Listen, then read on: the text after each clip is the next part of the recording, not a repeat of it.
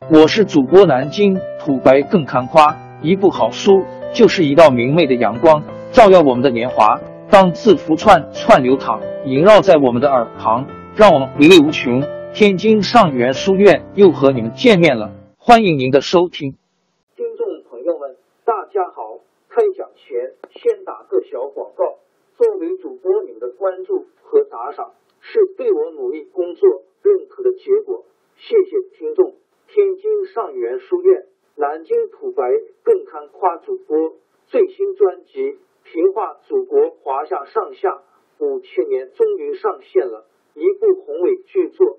我们的祖先以伟大的创造力、强大的生命力和巨大的凝聚力，世世代代繁衍生息，历尽磨难，从远古走到现代，从蒙昧走向文明。全书共计。两百八十三回，作为播客，我劳动我所得，付费的有声书来了，你愿意为此花钱花时间吗？评话中华上下五千年专辑的进度更新按听众的关注和评论而定。喜马拉雅号 UID 七三二六四零二二，微信号 sh 八五七三零一四四九，请多多关注。多多打赏，谢谢大家，谢谢。下面正式开讲《评话中华上下五千年》专辑。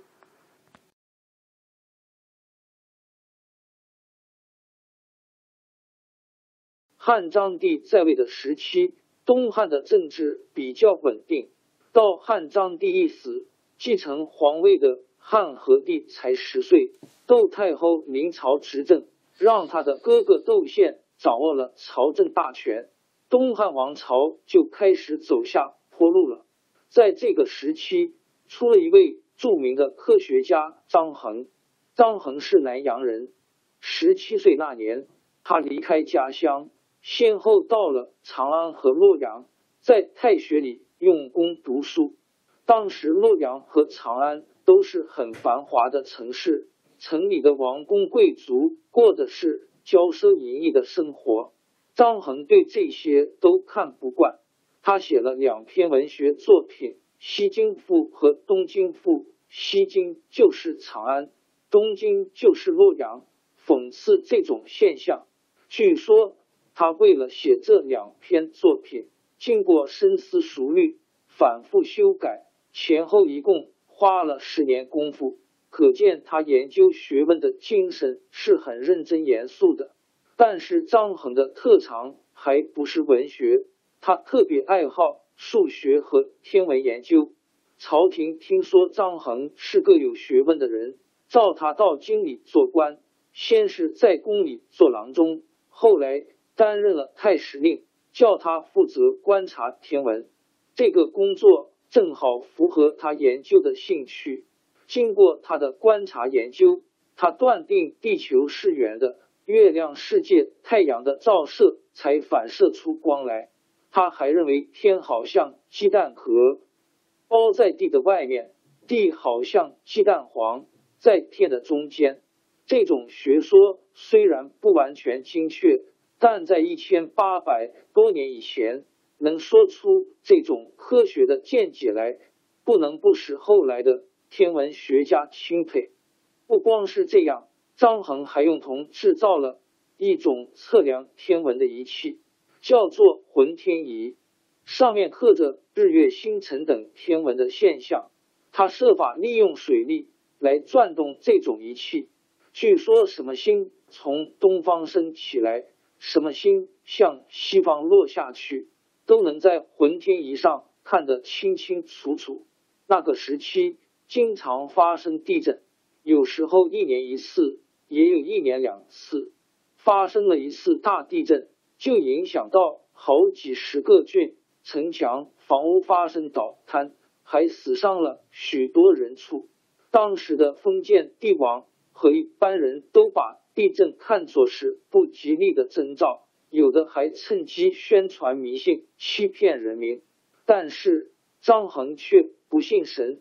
不信邪，他对记录下来的地震现象经过细心的考察和试验，发明了一个测报地震的仪器，叫做地动仪。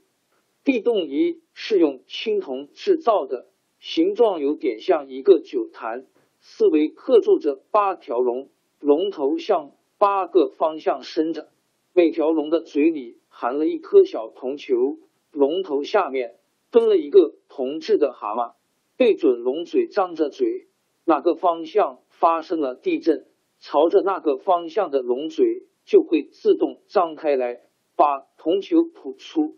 铜球掉在蛤蟆的嘴里，发出响亮的声音，就给人发出地震的警报。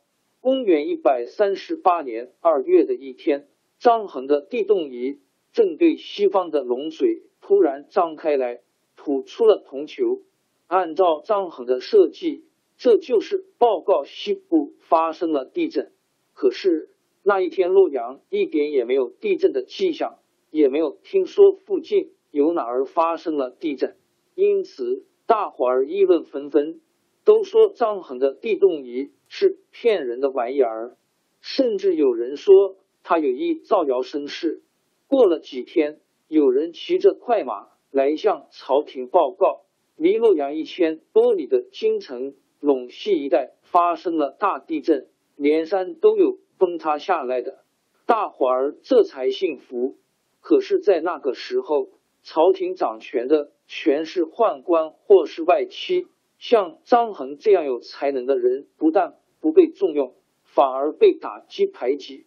张衡做侍中的时候，因为与皇帝接近，宦官怕张衡在皇帝面前揭他们的短，就在皇帝面前讲张衡很多坏话。他被调出了京城，到河间去当国相。